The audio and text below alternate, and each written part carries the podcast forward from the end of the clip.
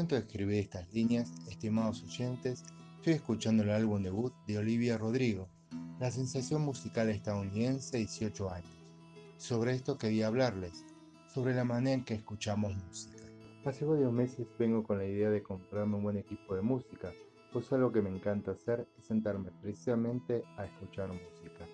Como parte de ese ritual, el buscar un CD, ponerlo y darle al play. Después caí en la cuenta que en la computadora o en el celular tengo acceso a Spotify. Con un simple clic puedo ir de la música de Bruce Springsteen al último lanzamiento de Sharon, Morat o Billie Eilish.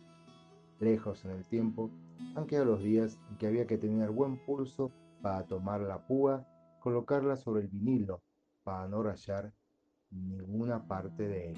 Otro aspecto que se ha modificado totalmente es la manera en que llegamos a ese disco tan deseado, a ese artista favorito. Recuerdo cómo en el año 1991 YouTube puso fin a varios años de silencio con la edición del discazo Actum Baby. El ir a la tienda de discos a comprarlo, el caminar hacia mi casa con él en la mano, el abrirlo y hojear el booklet antes de pulsar el play era parte de la ceremonia de audición. Hoy en día, esos pasos previos, si no corren peligro de extinción, están más que abreviados. Hoy, con solo acceder al mencionado Spotify u otra plataforma digital, puedo escucharlo y después ver si me lo compro o no, siendo alguna disquería o accediendo a alguna tienda digital.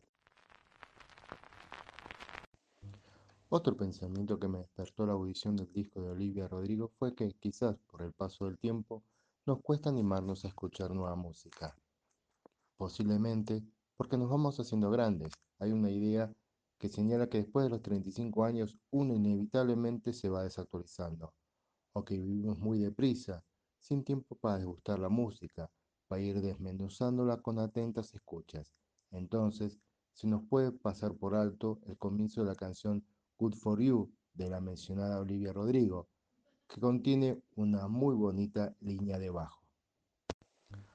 O también no pasamos el prejuicio. Recuerdo haber escuchado a un periodista decir que como era rockero, no podía gustarle Shakira.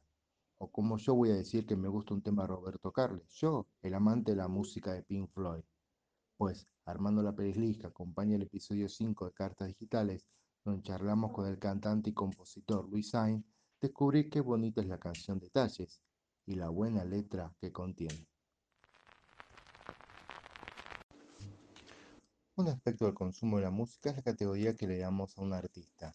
Es posible que la menos deseada por ellos sea la de artista de un solo éxito, el famoso One Hit Wonder, que es un término utilizado para identificar al artista cuya popularidad o éxito se debe únicamente a una sola canción o un solo álbum. Eso puede llevar a que nos perdamos de conocer la riqueza de toda su obra. Yo podría decir que es lo que ocurre con el grupo neozelandés Crowd the House, cuyo tema más conocido es Don't Dream Is Over, y seguramente alguien me dirá lo mismo con respecto a Roberto Carlos. Otra idea que quería compartir con ustedes es la manera en que cada uno categoriza la música, más allá de las denominaciones habituales, como clásica, comercial, etc. En mi caso, las clasifico por las que amás y te siguen emocionando, las que te gustan y las que te caen simpáticas o escuchas ocasionalmente, aunque reconozcas su valor. En el primer caso ubico a Pink Floyd, Bruce Springsteen, Gustavo Cerati, Sting y Lisa Stanfield. En el tercero a Morat, Coldplay y Taylor Swift. Y en el último mencionamos a Babasónicos, Iron Maiden y a la cantante que motivó estos pensamientos, Olivia Rodrigo. Punto final a este compartir ideas en torno al consumo de la música. Una última reflexión es que todo momento tiene sus, diría Roberto Carlos, detalles. Antes te reunías con alguien a grabar distintas canciones en un cassette y siempre tenías ese comodín, el tema de casi un minuto o un poco más para acabar la cinta. Hoy, internet mediante, puedes armar una playlist con otra persona, esté donde esté, se la llama colaborativas, o puedes conocer los gustos familiares con la playlist familiar que te arma Spotify. Antes tenías que esperar a reunirte con alguien para hacer escuchar a un artista o un tema y ahora se lo puedes enviar al instante y después, cuando se vean, hablar al respecto.